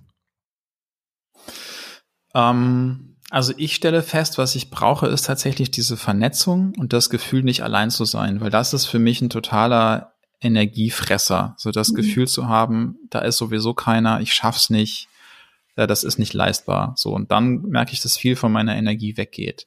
äh, da habe ich mir zum Glück oder habe ich das Glück, einen, einen, guten Therapeuten an der Hand zu haben, den ich auch anrufen kann, wenn es mir mhm. schlecht geht. Ähm, und der mir da einfach schon das Gefühl gibt, so, nee, du bist nicht allein. Du kannst mich immer anrufen, wenn es dir nicht gut geht. Das ein totaler Luxus ist. Sowas gibt's ja fast eigentlich gar nicht. Wie oft machst du das? Es gab Zeiten, da habe ich ihn jeden Tag angerufen. Gerade mhm. ist es vielleicht so ein, zwei Mal die Woche. Ähm, mhm. Aber ich treffe mich halt auch so mit dem, äh, machen so regelmäßigen Sitzungen, aber ich kann ihn außerhalb der Sitzungen trotzdem immer noch kontaktieren, wenn ich merke, ich kann gerade ja. nicht mehr und dann holt er mich da raus ja. mit einem zehn Minuten Telefonat so und das hilft schon. Cool. Also tatsächlich, es ist so diese, ja, jemanden zum Reden haben, das ist total wichtig, der, der dann nicht mit Tipps kommt und sagt, so, mach's doch mal so und so, sondern erstmal mhm. mit Empathie. Das ist, glaube ich, gibt mir sehr viel Kraft. Mhm. Ähm, dann tatsächlich einfach die, die, dieses Gefühl, es kann besser werden, dass ich dann daraus ziehe. Ich brauche tatsächlich, um gut zu funktionieren, ein aufgeräumtes Umfeld. Also es muss irgendwie eine Struktur haben. Dann geht's mir auch schon besser. Deswegen ist es total hilfreich, dass wir jemanden haben, der uns im Haushalt hilft. Also tatsächlich ähm, eine aufgeräumte Wohnung oder einfach, dass du ja. weißt, heute ist das, morgen ist das? Nee, also nee, nee, nee. Für mich ist eine aufgeräumte Wohnung tatsächlich. Ja. Was schwierig ist mit zwei Kindern, ähm, mhm. definitiv aber wo ich halt merke, so ich brauche irgendwo, mhm. wenn, wenn in meinem Kopf Chaos ist und ja. um mich herum Chaos ist, dann geht's für mich gar nicht mehr. Kannst so. du auch nicht schlafen, wenn die Schranktüre offen ist und so? Nee, so ist es nicht, weil man kommt, wir sind in so einem Zustand der Dauererschöpfung, dass man doch irgendwann schlafen kann, beziehungsweise ich bin jetzt gerade auch schon in so einem Zustand, wo ich nicht mehr gut schlafen kann. Mhm. Und dann merke ich so, okay, jetzt wird's halt echt haarig, jetzt mhm. muss ich echt aufpassen. Ähm, mir hilft Yoga tatsächlich. Mhm. Ähm, das ist leider auch ein blödes Klischee, aber es ist tatsächlich eine, eine gute Art und Weise und ich brauche es auch tatsächlich, weil mein Körper auch manchmal irgendwann sagt, es geht jetzt nicht mehr. Mhm. So, und dann kriege ich Schmerzen im, im Rücken und in, äh, in der Hüfte und dann weiß ich, okay, jetzt muss ich auf die Bremse drücken. Ähm, generell würde ich aber echt sagen, und das ist so ein bisschen das Problem, da kommen wir doch zur Leistungsgesellschaft. ähm, ich kann niemandem empfehlen, das Leben zu leben, was ich gerade führe. muss ich tatsächlich so sagen. Ähm, also äh, ich, ich würde es, ich würde es auch gerne auf die Dauer anders gestalten, aber das ist halt schwierig, aus bestimmten Strukturen rauszukommen und, und aus gewissen Abhängigkeiten, auch finanziellen Abhängigkeiten, die man sich selber geschaffen hat natürlich, mhm. beziehungsweise die man braucht, um so ein Haus zu finanzieren. Ähm, aber tatsächlich ist es immer wieder wichtig, sich selber zu fragen, brauche ich das jetzt wirklich? Muss das jetzt sein oder nicht? So. Aber ich glaube also tatsächlich was brauche ich das jetzt wirklich? Entschuldigung, äh, bei ja, jedem, so, so, so, bei den Entscheiden oder einfach allgemein im bei jedem, immer wieder passieren? Bei, bei, also bei, beim Kaufen von Dingen, von, bei der Frage, will ich das jetzt haben, mhm. ähm, um, um dann wieder Geld damit zu verdienen, so, ne? Und wir sind dazu übergegangen, jetzt nur noch Sachen zu kaufen, die wir wirklich haben wollen, die dann dafür wirklich hochwertig sind, wo wir wissen, die halten 20, 30 Jahre. So, ne? Ähm, auch da dieser, dieser, dieser schnelle Konsum, der macht einen null zufrieden, der lenkt einen schnell ab, aber es bringt halt überhaupt nichts. Und ich glaube, da, da versuche ich mir so eine Bremse reinzuhauen. Und, mhm. aber ich glaube echt das Wichtigste, was brauche ich, ist Vernetzung und, und manchmal so das Gefühl, ich bin nicht alleine, man kann das zusammen schaffen. Und dann ist es irre, was Menschen leisten können, wenn sie das Gefühl haben, sie machen das gemeinsam. Mhm. Und, und wie hast du das herausgefunden, dass, dass diese Vernetzung für dich so wichtig ist? Hast du das schon immer gewusst? Oder war das tatsächlich so eine Erkenntnis auf deiner Vatersein-Journey? Das war eine Erkenntnis der letzten 10, 15 Jahre, ja. Dass, dass, ähm, dass ja alles riesige Herausforderungen sind. Also mhm. auch wenn du kein behindertes Kind hast, ist, ist Vatersein eine Herausforderung. Ähm, Gerade auch in der Welt, in der wir gerade leben, wo es immer noch das Patriarchat gibt, wo es immer noch gewisse gesellschaftliche Vorstellungen davon gibt, wie ein Mann sein zu hat. Das ist auch was, worüber wir viel zu wenig reden. Mhm. So, ne? Wir reden immer über die Körpererwartungen an Frauen und an die Erwartungen an Frauen, wie die sein sollen, aber die Erwartungen an Männer werden viel zu wenig thematisiert, weil die gibt es nach wie vor. So, du sollst mhm. stark sein, du sollst irgendwie das, äh, das Rückgrat der Familie sein, die Frau soll sich an dich anlehnen können, die Frau soll zu dir aufblicken können. Dann sagt ein Feminist immer, ja, das will ich aber gar nicht. Und dann fragst du, ist es okay für dich, wenn der Mann 20 Zentimeter kleiner ist? Und dann sagen sie doch wieder alle, nee, das lieber nicht. Also nein, es gibt sie auch, aber es ist so das Klischee, ne? so der, der starke, der, der starke maskuline Mann, der das, wo man sich, ne, so. Mhm. Und ähm, das sind tatsächlich Erwartungen, die machen auch was mit Männern. Und dann gibt's aber trotzdem auch die Erwartung jetzt, okay, du sollst dich auch kümmern, du sollst auch die Mental Load mitmachen. Das finde ich auch alles richtig, aber ich glaube, wir müssen auch an der Erwartung an den Mann schrauben und das runterschrauben und mhm. da auch einfach mal zulassen, dass, ähm, dass dieses Bild zerstört wird mhm. von diesem ähm, alles leisten könnenden, äh, niemals zusammenbrechenden, äh, harten Kerl, der das schon für einen rausreißt. So, also ich mhm. meine, das, das sind ja diese, diese Kerle, die sich gerade in der Ukraine ähm, genau. ja, die, die Köpfe zerschlagen. Also das mhm. ist dieses, dieses Männlichkeitsbild ist gerade, das ist für mich das Toxischste überhaupt und mhm. ist verantwortlich für sehr viel Elend. Ja. Ähm, dass Männer dann auch nicht darüber reden, wenn es ihnen schlecht geht, ähm, dass sie Depressionen haben, dass sie sich alleine fühlen. So, das ist irgendwie alles immer noch so eine, so eine Nummer, das ist echt schwierig. So. Mhm. Ähm, da merke ich einfach, dass es Frauen, dass es da Frauen echt besser haben, weil es wird Frauen beigebracht, sich Hilfe zu holen, ähm, mit anderen Frauen darüber zu reden, wie es einem geht, so Gefühle zuzulassen. Und es mhm. wird Männern immer noch nicht in meinen Augen wirklich mhm. erlaubt und auch nicht gezeigt. Und dann gibt's das auch nicht mhm. so richtig. So, ne? Es gibt diese Männerfreundschaften, aber mhm. ja. Ich glaube, wir Frauen sind da ein Stück voraus. Ja, wir sind das jetzt am Lernen und ähm, ich glaube, also das, diese toxische Männlichkeit ist auch ein Thema, das ich wahnsinnig spannend finde. Es gibt auch im englischsprachigen Raum sehr gute Bücher dazu. Bei uns ist es noch nicht so, es kommt erst so langsam. Genau, aber das ist auch echt was, wo, wo ich mich glaube, ich in den nächsten Jahren noch intensiver mit beschäftigen werde, weil ich, ich sehe einen großen Bedarf, das aufzubrechen und das Absolut. anders zu machen. Absolut. Na, das ist, ich finde es zum Beispiel total schwierig. Ich hätte gerne einen männlichen Yoga-Lehrer ähm, weil Yoga ist auch für Männer und Frauen nochmal anders. Ja. Ähm, einfach weil unsere Körper anders aussehen. Okay. Und ähm, es ist total schwierig, einen männlichen Yogalehrer zu finden. Interessant. Schade, bist du nicht in Zürich. Ich, hätte dir jemanden, also bei mir im Studio sind es praktisch nur Männer oder waren es nur Männer, weil ich habe mit Yoga aufgehört seit den Lockdowns. Mhm. Ähm, und bei uns waren es praktisch nur Männer. Aber es ist tatsächlich ist es eher ein, ein, ein, weibliches Ding immer noch so, ne? Also du wirst auch teilweise von Männern blöd angeguckt, es, wenn du sagst, ich mache Yoga und dann gibt's einen blöden Spruch zu, ne? Es ist in der Hand von Männern oft, also so die großen Yoga-Lehrer sind ja eben Patabi Joyce oder der mhm.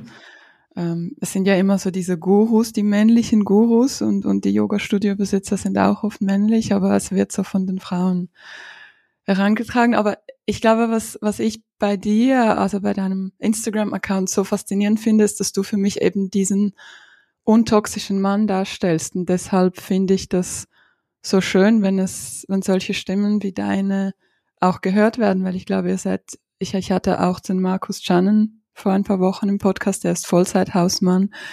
Und ich finde, man müsste eben so Role Model mäßig euch viel mehr Raum geben. Das ist lieb von dir. Ja. Ich kann mich, glaube ich, nicht komplett freisprechen davon, dass Natürlich. ich auch diese toxische Männlichkeit in mir trage ähm, und dass ich mich da auch vergleiche und denke so, ja.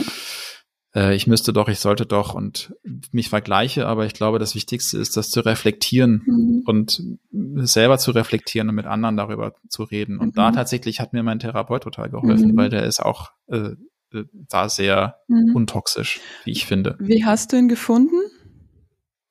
Der hat ähm, einen Vortrag gehalten, äh, mhm. wo meine Frau war und dann hat sie so einen Reader von ihm mitgebracht und der hat total mit mir ähm, was gemacht, so, was da drin stand, über, über dieses Konzept vom inneren Kind und, und okay. ähm, wie es wie es einem in der Kindheit geht und äh, dann habe ich ihn kontaktiert so mhm. und der ist ein sehr unklassischer Typ ähm, der ist auch nicht klassischer Psychotherapeut sondern der ist ähm, heilpädagogischer Psychotherapeut nee heißt das nicht Heilpädagoge, ähm, Heilpraktiker, so. Mhm. Also ne, äh, psychotherapeutischer Heilpraktiker, was in Deutschland auch immer so ein bisschen mit fischigen Fingern angefasst wird, weil das ist auch manchmal eine schwierige Szene, aber ähm, da habe ich echt einen Glücksgriff gemacht. Mhm. So. Und das ist dein erster Therapeut und das? Nein, das ist mein. Okay. Vierter, glaube ich. Journey. Ja. Aber ich habe die anderen halt auch wieder, das ist ja das Ding so, ne? Dann merkst du, okay, klappt nicht, okay, nächster. Mm, genau. Klappt nicht, okay, nächster. Ja. Und es gibt viele Menschen, die hören auf, auf dieser, auf dieser Reise auf. Ja. Und das kann ich total nachvollziehen, weil das Voll. ist so anstrengend. Einen guten, ja. Ähm, aber wenn du halt merkst, dass es dir eigentlich nicht gut geht mm. und du mm. musst, du möchtest was ändern, ähm, dann kannst du halt nicht aufgeben. Und ich glaube, mm. das ist aber auch ich, ich kann dir nicht sagen, woher das kommt, dass ich mhm. dann immer wieder weitermache ähm, und andere Leute das nicht schaffen. Und das ist immer schwierig zu sehen, wenn andere das nicht schaffen, aber ich weiß halt auch, wie schwierig das ist und manchmal muss man Leuten noch einfach Zeit geben. Jahre manchmal mhm. so. Ja, es ist, äh, also ich habe auch diese Woche hatte ich meine erste Sitzung mit meiner neuen Therapeutin, weil ich bin aus der Ukraine. Meine Großmutter ist in Odessa und ähm, ich wusste schon lange, dass ich mir wieder eine gute Therapeutin finden muss, aber ich finde es tatsächlich, ist es fast schwieriger, eine, eine gute Therapeutin zu finden als den passenden Partner.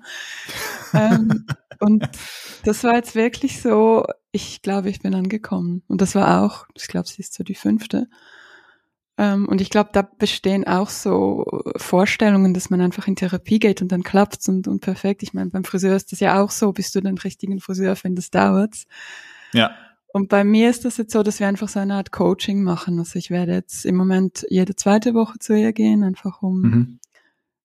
weil der ganze Krieg hat wie so Themen in meinem Leben wieder hervorgeholt, die eigentlich so erfolgreich verdrängt wurden. Ja, klar. Und jetzt ist, jetzt muss ich mich dem facen und jetzt muss ich das mit dir. Und ich brauchte einfach Begleitung.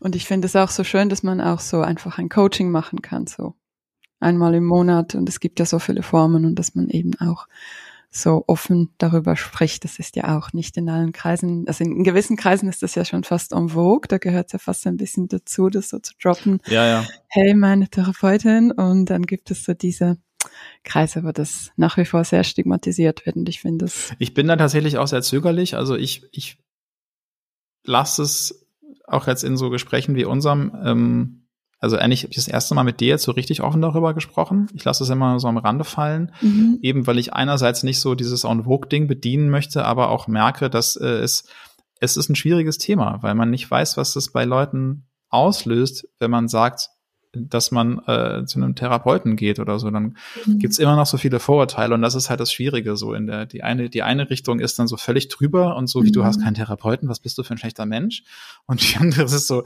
was bist wie du gehst zum Therapeuten, bist du irre mhm. ähm, und und das ist da sind wir leben wir in so einer in so einer extremen extremen Welt und das ist ähm, ja finde ich schwierig, so sich ja. da so die, die Mitte zu finden und zu sagen, es ist weder das eine noch das andere. Ja. Es muss nicht jeder in Therapie gehen. Es wäre wünschenswert, wenn jeder mal gucken lässt, aber ja.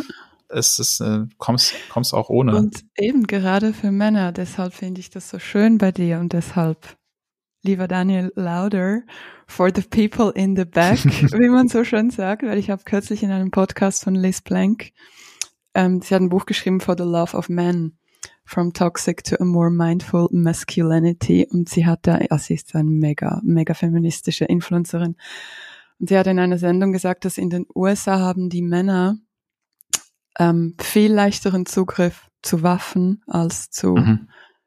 psychischer Hilfe. Das ja, das ist aber bei uns das Gleiche. Also du, jeder kann sich hier ähm, Alkohol holen mhm. und sich mhm. damit äh, abschießen. Jeder kann sich zu Tode fressen. Mhm. Ähm, und und das ist alles überhaupt kein Problem. Zu anderen Drogen kriegst du auch irgendwie mhm. einen Zugriff, aber ich finde gerade Alkohol ist ein riesiges Problem, was wir haben. Mhm. Ähm, und das ist auch noch quasi anerkannt, so dass du mhm. als Mann dich damit äh, intoxinierst. Aber äh, woanders hinzugehen, das mhm. wird uns auch schwer gemacht. So, und das ist tatsächlich ähm, finde ich ein gro gesellschaftlich großes Problem, eben auch, weil es gibt ja einen Grund, warum Männer früher sterben. So, das hat nichts damit zu tun, dass unsere Körper schneller verfallen. Es hat was damit mhm. zu tun, dass wir auf unsere Körper und auf unsere Seele teilweise viel schlechter aufpassen als, als Frauen. So, ne? Mhm. Ähm, und auch da muss was gemacht werden. So Männergesundheit ist auch ein Riesenthema schon mhm. seit Jahren, aber es wird immer noch so als Seitenaspekt betrachtet. So. Toxische Männlichkeit. Falls du mal Zeit hast, würde ich sehr, sehr gerne ein Follow-up machen, einfach nur zu dem Thema, weil ich, ich merke auch, ich werde auch richtig warm. Ähm, wir sind was fast durch und mein Podcast ist ja Go Hug Yourself, das kommt auch aus der, aus der Paartherapie. Mit meinem, mit mhm. meinem Mann haben wir das zwei Jahre lang gemacht und mein, unser Paartherapeut sagte damals zu mir, ähm, eben, sie können nicht erwarten, dass ihr Mann sie umarmt. Ähm, sie müssen lernen, sich selbst zu umarmen und das war für mich tatsächlich so ein Aha-Moment, also die, die Selbstfürsorge ist so mein Thema und ähm, dass es eben nicht um die berühmte Kerze oder, oder den Tee geht, sondern die Selbstfürsorge fasse ich noch viel breiter. Ähm, zusammen. Ich habe letzte Woche die Barbara Vorsamer Ähm, sie hat ein Buch geschrieben über Depressionen im Podcast gehabt und ich habe sie gefragt, wie sie Selbstfürsorge definiert. Und sie hat gesagt, für sie ist Selbstfürsorge Feminismus. Also das einfach so als Selbstfürsorge. Und was ich bei dir gerne verstehen würde, ist eben, ich habe immer wieder Einblicke in, in dein Leben und, und das Leben von deiner Partnerin Annika und ich komme mir dann immer sowas von absolut lächerlich vor, dass ich mich beklage, dass ich erschöpft bin, weil wenn ich sehe, was ihr so stemmt, was ihr macht, ähm, ich finde das unfassbar und ich ziehe meinen Hut vor euch. Und was mich. Aber das ist tatsächlich etwas, was ich wirklich gerne auch nochmal anspreche. Mhm. Deswegen danke dafür. Ich möchte, wir kriegen das öfter gespiegelt und kriegen es öfter gesagt. Und ich finde das aber auch toxisch. Das ist ja genau diese Vergleichskultur. Und ich habe im mhm. Laufe meines Lebens gelernt, ähm, dass das persönliche Erschöpfungsgefühl ist völlig unabhängig davon, was du tatsächlich zu leisten hast. Mhm. So, ne? Ähm, weil wir, wir haben ein neuroplastisches Gehirn, ähm, das lernt dazu, das lernt sich zu adaptieren die ganze Zeit. Ähm, ich bin mir sehr sicher, wenn du jetzt einfach eins zu eins meine Workload überleben müsstest, würdest du es nicht schaffen. Es geht aber auch gar nicht, weil ich habe das jahrelang trainiert. So, ne? Mhm. Wir sind da jahrelang drin. Ähm, und das dann zu vergleichen, das ist ja ist ungefähr so, wie wenn du dich mit einem Bodybuilder vergleichst oder mit jemandem, der Marathon läufst und du schaffst gerade mal den Weg zum Bäcker. So, das ist, das sollte man wirklich nicht tun. Und ich kann auch nochmal betonen, die, die, die, die Workload, die wir haben, das ist nichts, was man bewundern sollte. Also es ist nichts, wo man sagen müsste, mhm. oh, da möchte ich auch hinkommen. Wow, krass, was die alles leisten können. Sondern es ist eher so, dass wir beide sagen, ey, das ist schwierig, das ist auf Dauer nicht gesund und wir müssen das ist auch die Verbesserung, die wir immer versuchen. Wir müssen versuchen, das anders zu machen. Wo können wir noch was ändern? Wo können wir ein, ein, ein Dogma, das wir haben, über Bord werfen, eine Überzeugung? Ähm, wo können wir einen Prozess streamlinen? Wo können wir Sachen verabschieden, wo wir sagen, die, die wollen wir nicht, die brauchen wir nicht? Ähm, und das ist, das ist ein wichtiger Prozess. Und das ist tatsächlich, bitte, bitte vergleicht euch nicht mit den mhm. Leuten da draußen. Das ist das Schwierigste in dieser Social Media Bubble. Mhm. Und ich folge auch aus diesem Grund absichtlich nicht Menschen, die mir das Gefühl geben, ich bin unkomplett, nicht perfekt genug. Also diese ganzen gebrushten Instagram-Profile und, und Social-Media-Profile, die meide ich, weil die finde ich toxisch. Mhm. Die sind für mich auch toxisch. Ähm, ich bin ein ästhetischer Mensch und ich lege darauf Wert, dass meine, mein, mein Profil auch ästhetisch aussieht. Aber das heißt, das heißt halt nicht, dass ähm, dass alles schön schön sein muss, sondern ich versuche deswegen ja auch diese Dirtiness zu zeigen so und das ist glaube ich wichtig, um die Menschen zu erden und runterzuholen. Ähm, und wirklich, also das, was wir leisten müssen, weil es nicht anders geht, sollte nicht die Benchmark für irgendjemanden sein. So, wirklich nicht. Mhm, ja, da hast du völlig recht. Vielen Dank und ähm, ja, voll, voll. Ich habe jetzt genau das gemacht, was ich predige. Also aufhören, sich zu vergleichen. Aber das ist okay. So, das ist ja auch gut, das immer wieder zu mhm. merken. Das ist, macht es ja auch. Mhm. So. Ich gucke auch auf die Leute, die vermeintlich erfolgreicher sind und mehr Follower haben oder die cooleren Sendungen oder oder oder ne, das größere Auto, das tollere Haus, bla bla bla, so die dickeren Armmuskeln. Ja, ähm, ich glaube, es geht ja gar nicht um das. Ich glaube, es ist auch nicht wirklich auf Augenhöhe, wenn ich dann sage, ich bewundere euch, wie ihr das macht. Das ist dann irgendwie auch so ein bisschen ja. ja, da gibt's nichts zu, also da gibt's wirklich ja. nichts zu bewundern. Das ist, also es gibt auch nichts zu bemitleiden, weil es ist genau. auch wieder nicht so, ne, sondern es geht anzuerkennen, dass wir ja. das leisten müssen. Es geht, es, es geht, glaube ich, eher um Solidarität, um zu zeigen, boah, krass, was ihr leisten müsst.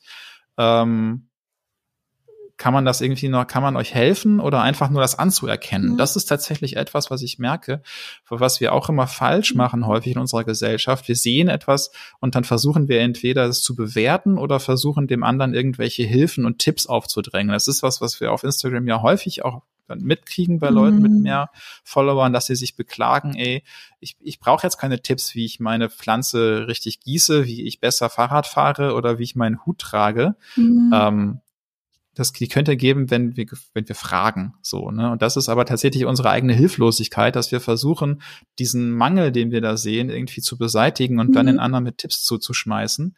Ähm, Und das auszuhalten, das nicht zu tun, das ist mhm. zum Beispiel eine total gute mentale Übung. Mhm. So, den Kommentar nicht zu schreiben und das Posting, die mhm. Bewertung nicht abzugeben, sondern einfach nur das anzuerkennen, ein, vielleicht eine Empathie auszudrücken, so, und das dann sein zu lassen.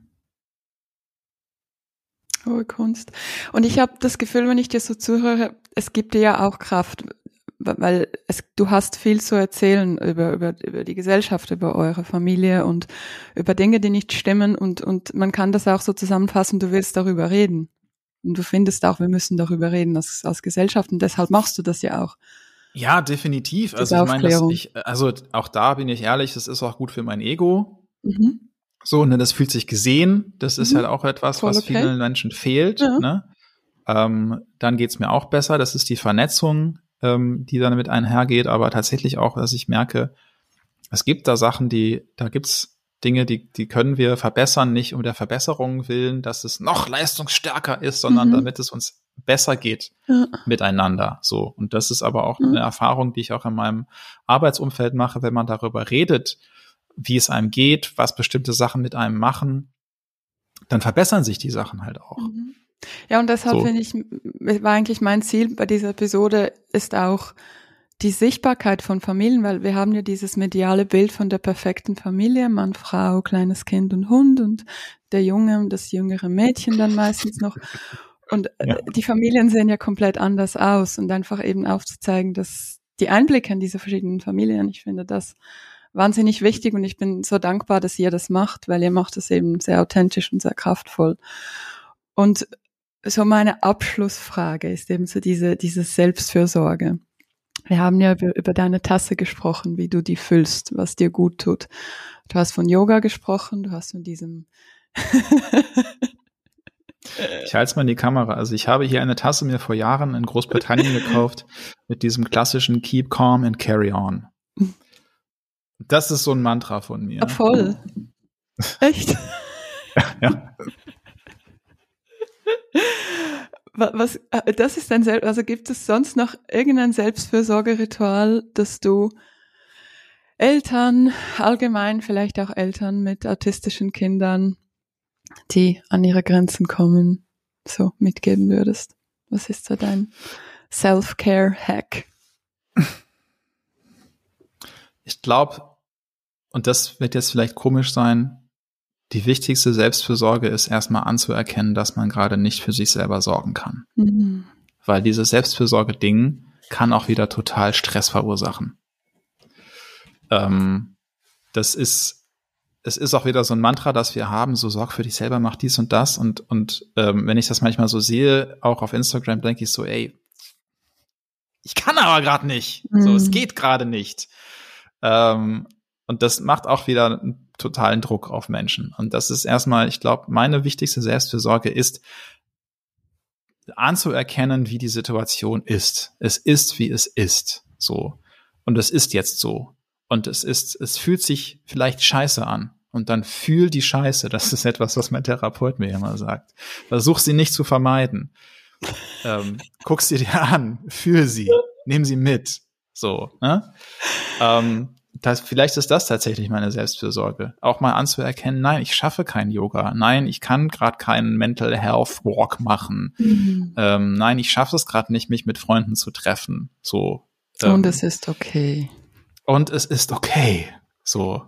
Weil es geht einfach nicht. Und deswegen ist mein Leben nicht schlechter oder es ist halt, es ist so, es ist wie es ist. Ich glaube, das ist tatsächlich so auch mhm. ein, ein Mantra, was für mich sehr schwierig ist, aber was am meisten hilft, so, das einfach jetzt mal zu sagen, es ist so.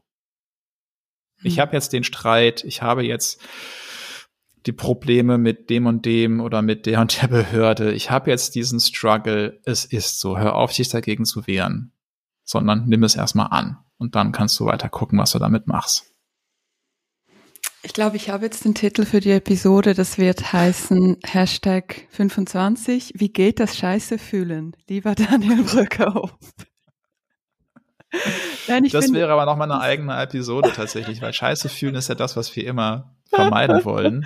Absolut. Was sehr viele Schwierigkeiten nochmal äh, hervorruft. Mhm. So, ne? Weil wir haben, verwenden so viel Energie darin, diese Scheiße nicht zu fühlen, genau. die wir eigentlich woanders ja. investieren könnten. Und erst wenn ähm, wir sie fühlen, ja. können wir loslassen. So. Ja. Ja, ich finde, das du ist hast aber das wunder, wunderschön auf den Punkt gebracht, weil tatsächlich diese Selbstversorge wird in den Medien oft so dargestellt, du musst, das ist eine Checklist, um, abzuarbeiten. Ähm, ich habe ja eine Ausbildung zur Achtsamkeitslehrerin gemacht und genau darum geht es, was du gesagt hast. Also ich finde das ähm, sehr, sehr berührend, sehr, sehr schön. Ich danke dir von Herzen für deine Zeit, dass du uns einen Einblick in dein Leben gewährt hast und ähm, ich wünsche dir und deinen Liebsten alles, alles Gute. Vielen Dank. Sehr gern, vielen Dank, dass ich da sein durfte. Es hat mir auch Spaß gemacht und wie gesagt, es bringt einem ja auch mal was. Ich fühle mich gesehen und äh, mich vernetzt und das ist im Endeffekt das, was wir Menschen wollen.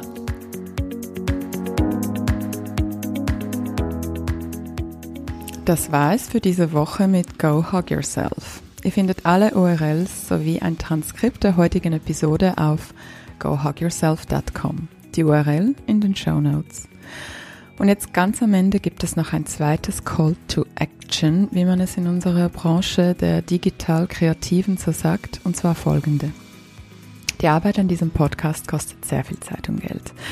Und ich fühle mich, wie ihr schon wisst, eher unwohl mit dem Einsprechen von Werbung und euch irgendwelche Dinge anzudrehen, die ihr im Grunde nicht wirklich braucht.